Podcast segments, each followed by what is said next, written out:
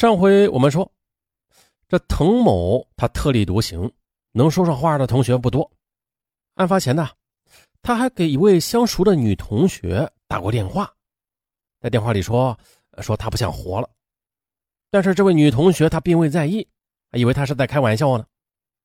可是下午六时了，滕某在超市里买了一罐啤酒，一个人在宿舍里喝着，同时买回来的还有一把菜刀，被他放到抽屉里了。回到宿舍，他并未看到卢海清，便问室友：“这卢海清去哪儿了？”室友们也说不知道啊，可能啊是去外边上晚自习了吧。可是等了一个多小时，还是没有见到卢海清的踪影。滕某等不及了啊，他一个人在椅子上喝闷酒，直到晚上十一时的，卢海清还是没有回到寝室。他决定出门寻找。哎。在和寝室隔着一个楼梯的学习室，滕某发现了卢海清，远远的和他挥挥手。卢海清笑着说：“哎呦，你今天怎么有空了？要和我聊聊天？”滕某没有作声，他沉默了五秒钟后问：“你今晚回宿舍吗？”“啊，不回。”卢海清回答。滕某他什么也没有说，转身就回到宿舍了，拿出菜刀藏在身后。再次见到卢海清后，二话不说就一刀砍下去了。几分钟后的滕某平静地走出了学习室，告诉室友他杀了人，他劝室友赶紧报警，否则自己还要砍人。随后，滕某又回到学习室，他当时很平静的。有学生看到了，他用随身携带的纸巾擦拭着手上的血迹。哎呀！边上的同学们被吓坏了，没有一个人敢靠近他。十五分钟后，警察来到现场，将滕某带走了，并且封锁好了现场。咱们再来说一下被害者卢海清。卢海清出生于甘肃白银市景泰县四滩乡的宽沟村，父亲在矿上挖矿。可是，在一九九七年，卢海清两岁时，父亲因为煤矿事故意外死亡了，母亲改嫁，没有办法，无依无靠的他被大伯卢全虎收留，和堂兄卢海强还有堂姐卢海芳生活在一起。但是，卢海清他管卢海强的父亲叫爸爸。在卢海清十岁时，为了让他能够上学，当时上初二的卢海芳。他不得不辍学。在卢海强的印象里，弟弟是一个活泼外向的人，话痨，未见其人先闻其声。卢海清他特别喜欢唱歌，会弹钢琴和吉他，最爱听的是张信哲的歌。早在上高中时，卢海清经常早上五点多一个人起来，跑到山上去练声。可是卢海清他万万没想到啊！爱唱歌，却惹来了杀身之祸。在上高中时候的卢海清在班上的成绩是中游，啊，中游的成绩，一家人并未指望他能考上一本。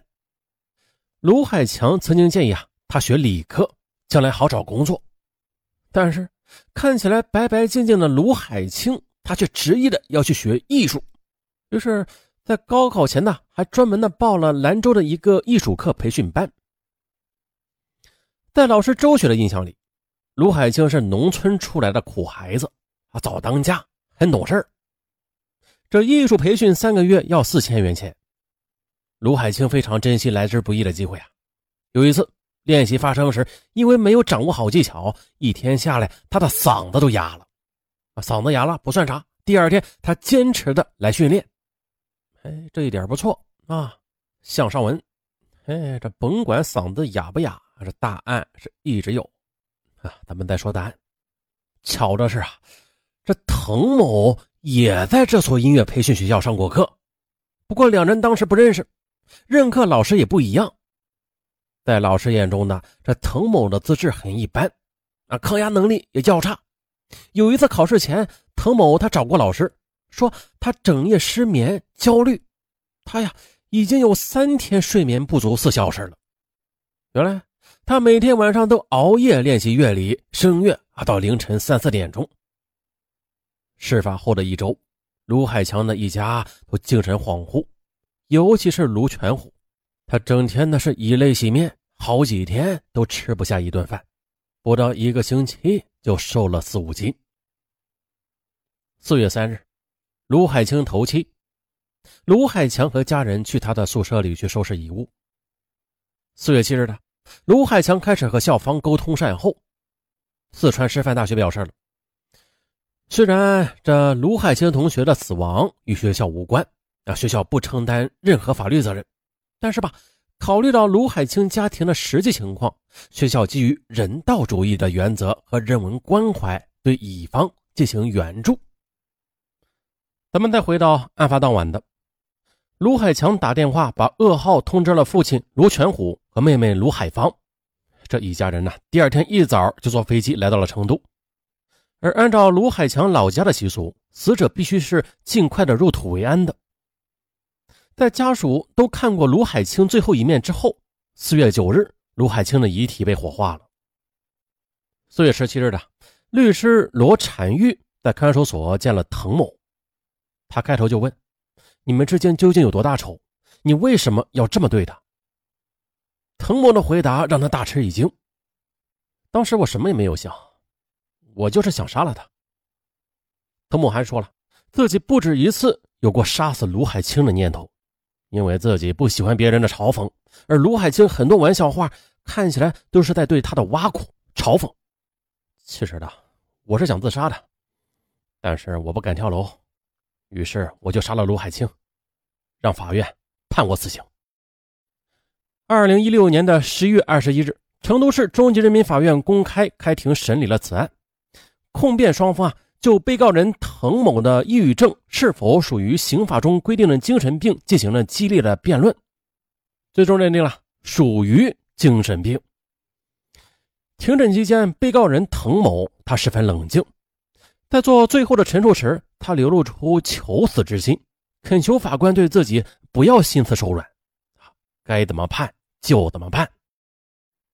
对于滕某的母亲，他对于自己的儿子杀害室友赵芳感到很震惊。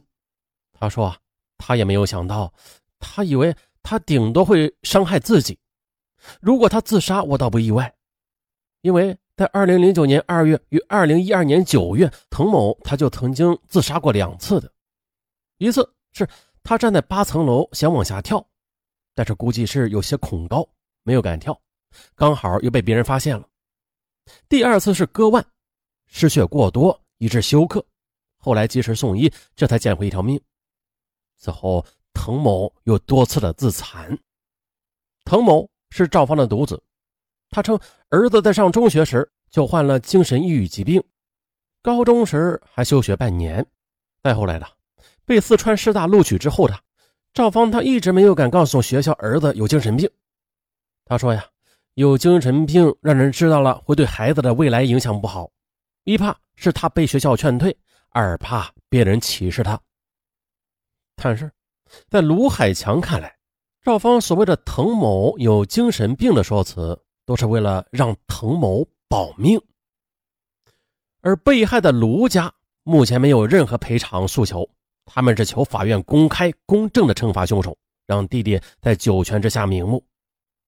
二零一七年九月六日，四川省成都市中级人民法院对该案进行了公开宣判，以故意杀人罪判处腾飞死刑，缓期两年执行，剥夺政治权利终身，并。赔偿卢某某亲属的经济损失八万三千二百一十二点五元。